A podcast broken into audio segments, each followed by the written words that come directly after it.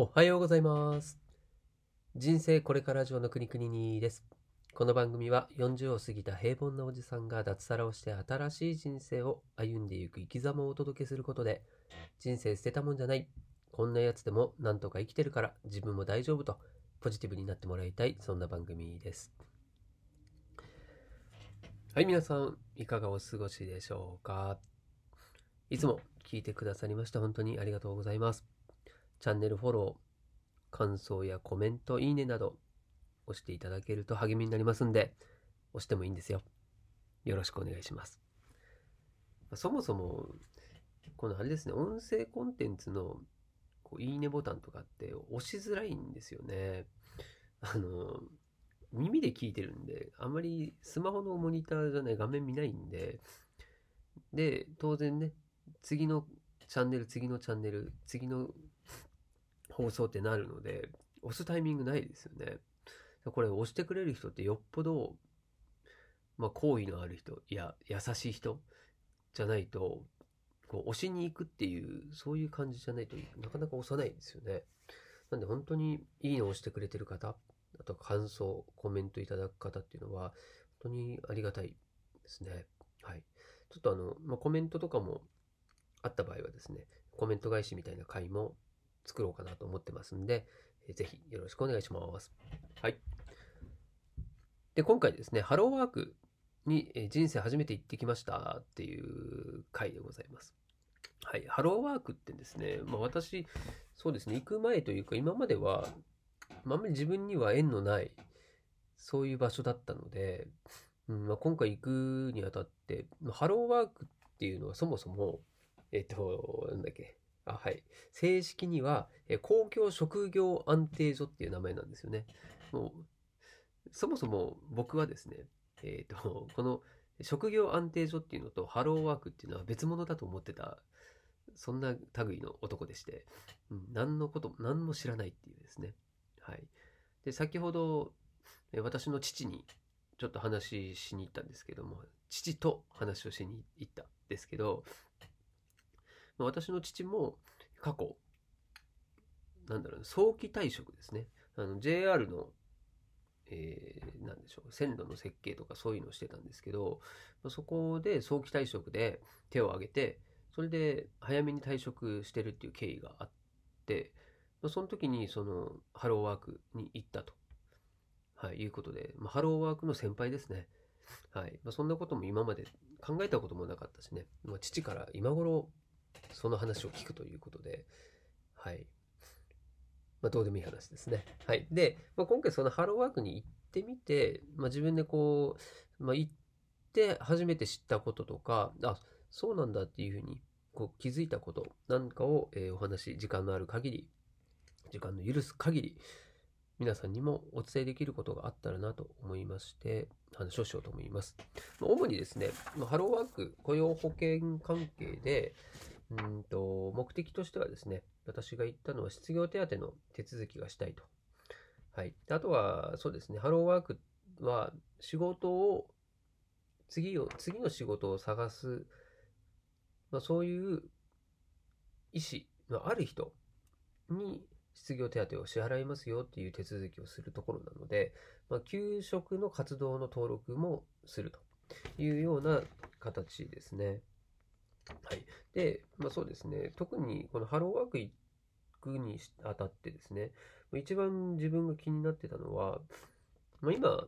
そういう他のですね、こう働き方、それこそ副業だったり、うん、なんだろう、ネットで稼いだりとか、結構曖昧な稼ぎ方じゃないですか。こう記録にも残ら残らないし、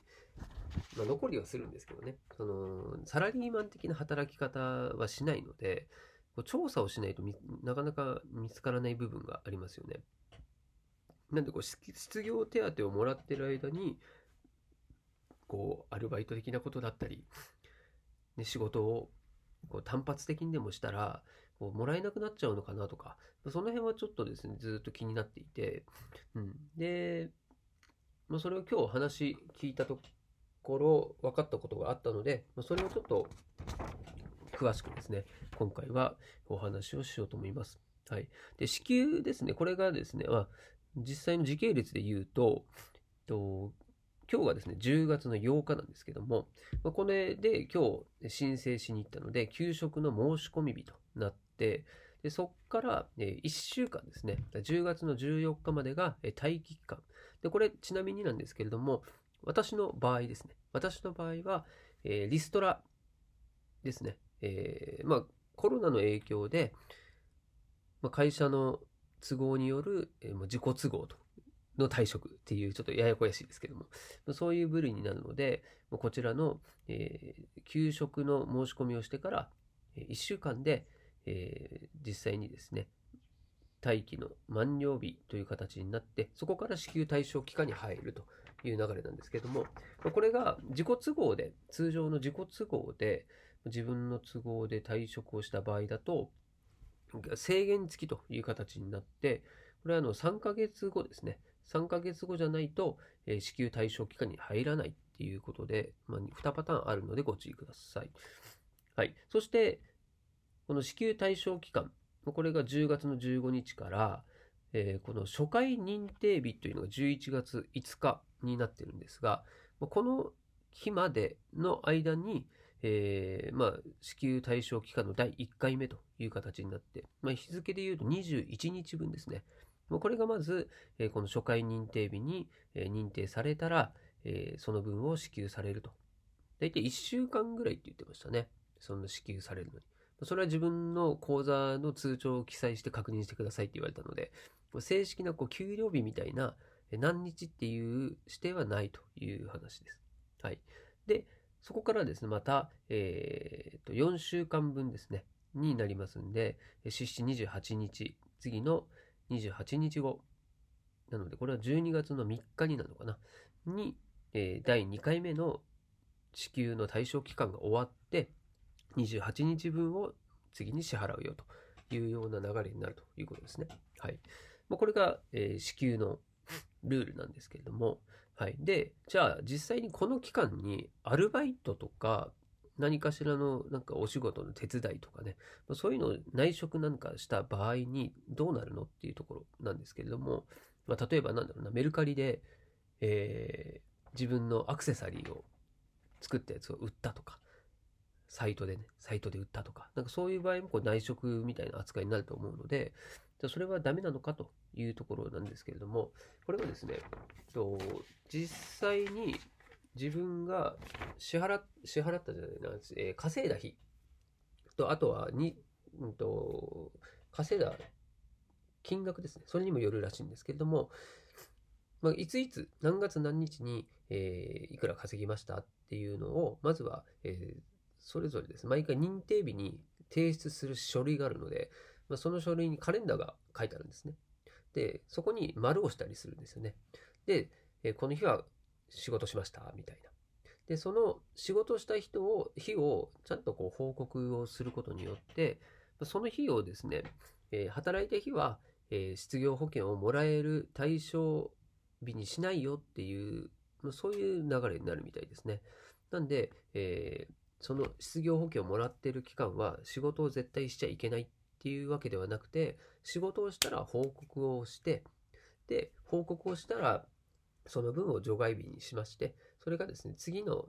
要は、残りですね、何日分失業保険をもらえますよっていう残日数の方に、え繰り越されるような形になるというふうに言っておりました。はい。なんで、私の認識だと、こう、失業保険もらってる間は働いちゃいけないと、稼いじゃいけないっていうふうに思ってたんですけども、まあ、そうではないということですね。はい。あとちょっと裏話を聞いたところ、えー、あるですね、YouTuber の人にちょっと聞いたんですけれども、えー、過去に YouTube の動画を作ったものに関しては、過去に働いたものなので、それによる収益っていうのは、そもそもその支給期間に働いたことにはならないので、それは対象外だということなので、なんで、そういうね、過去のコンテンツ、自分で作ったものとかは、えー、その失業した後に収入になったとしても、それはそのまま収入でもらっても大丈夫ってことですね。はい、知らないとわからないこと、得する、損することっていうのがあるので、はいまあ、今日はそんな話の一部を報告させていただきました。ではまた。